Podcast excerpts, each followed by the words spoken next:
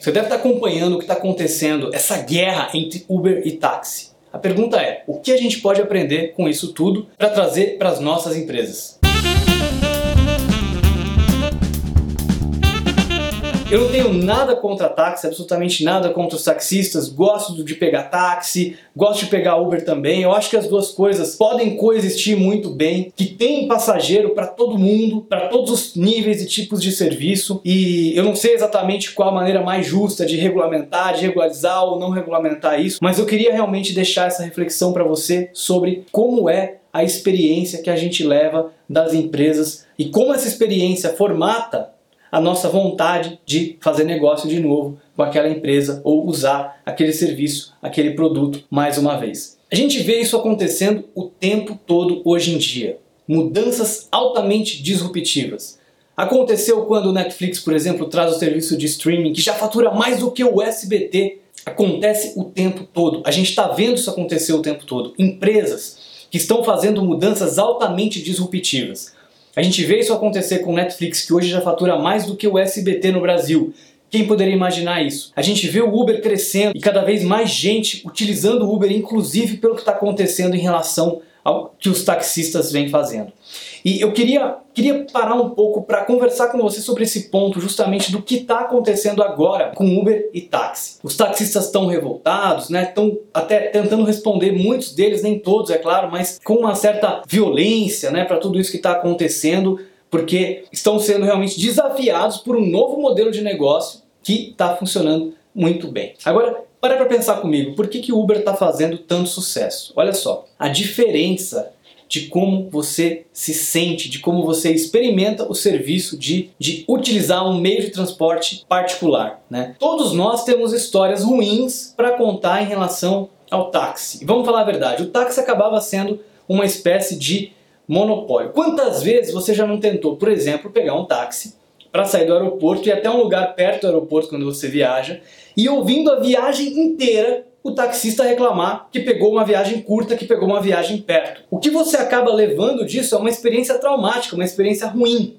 Você muitas vezes prefere ir a pé ou ir de ônibus ou de qualquer outra forma para não ter que pegar um táxi de novo e ouvir o taxista reclamando. Quantas vezes você já pegou um táxi, por exemplo, e o taxista insistiu em manter a janela aberta e deixar você passando um calor danado? Quantas vezes você já pegou um táxi e teve que ouvir aquela música que você não gosta de ouvir? Tudo isso, pessoal, tudo isso para dizer que a gente tem uma experiência ruim muitas vezes pegando táxi.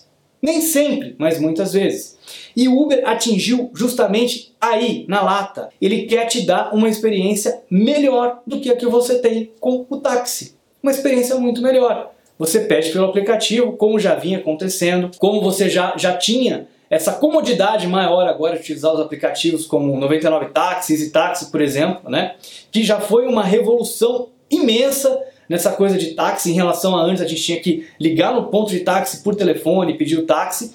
Agora você chama pelo aplicativo de celular, é bom pro taxista, o taxista gosta, ele não precisa ficar voltando pro ponto toda hora, então ele pega ali os passageiros é, no caminho, em todo lugar, né? Então ele acabou de deixar um passageiro num lugar, já pega o outro. Isso foi uma grande revolução tanto para a gente que pega táxi como também para o taxista. E o Uber pegou também né, essa onda do aplicativo, de você poder utilizar o aplicativo para chamar o taxista, mas ele também pegou a onda da experiência de você ter um motorista particular, um motorista executivo, né? Tem Uber Black, por exemplo, que é muito dessa experiência. Um carro sempre preto, geralmente esses carros é, que, que tem essa pegada de carro executivo mesmo. E você vai sempre com ar-condicionado ligado, você escolhe a música que você quer ouvir. Se você quiser ligar na sua conta do Spotify e colocar pelo Bluetooth ali, a música do seu celular, você consegue colocar também. O motorista só vai conversar com você se você puxar assunto, ele vai te oferecer uma água, vai te oferecer uma bala. Quer dizer, ele está tentando te oferecer a melhor experiência possível. Ele quer que você lembre, que você saia do carro com uma experiência boa e que você queira pegar de novo.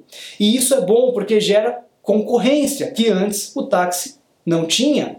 E o taxista o que, pode fazer agora nessa situação? Tentar melhorar a experiência que ele oferece também. Tentar oferecer uma experiência cada vez melhor. E pessoal, essa questão da experiência não serve só para táxi Uber, serve para sua empresa também. Serve para quase tudo. Pensa naquele restaurante fabuloso que você foi, que tinha uma comida deliciosa, mas que você foi mal atendido. O que vale é aquele sentimento que você leva da experiência. Se você foi mal atendido, você sai se sentindo mal, você não quer mais voltar. Não importa se o preço era bom, não importa se a comida era deliciosa, se você sair dali com uma sensação de experiência ruim, você não volta mais ali naquele restaurante. Da mesma maneira, a gente teve muita experiência ruim com táxi, porque eles estavam na zona de conforto, eles não tinham incentivo para querer te oferecer essa experiência diferenciada. E agora eles têm concorrência. E o Uber pegou justamente no ponto mais fraco que eles tinham. E aí agora é uma hora para você pensar qual experiência que você está oferecendo para o seu cliente. Será que você está oferecendo essa experiência que ele vai querer voltar, que ele vai querer comprar de novo de você, que ele vai querer fechar negócio de novo com você? Será que ele sai com essa experiência bacana, com essa experiência boa? Então eu queria deixar essa discussão para você pensar um pouco, para você refletir. Não esquece de deixar o seu comentário, não esquece de se inscrever no canal e deixar também um review do podcast. Até o próximo episódio e muito obrigado.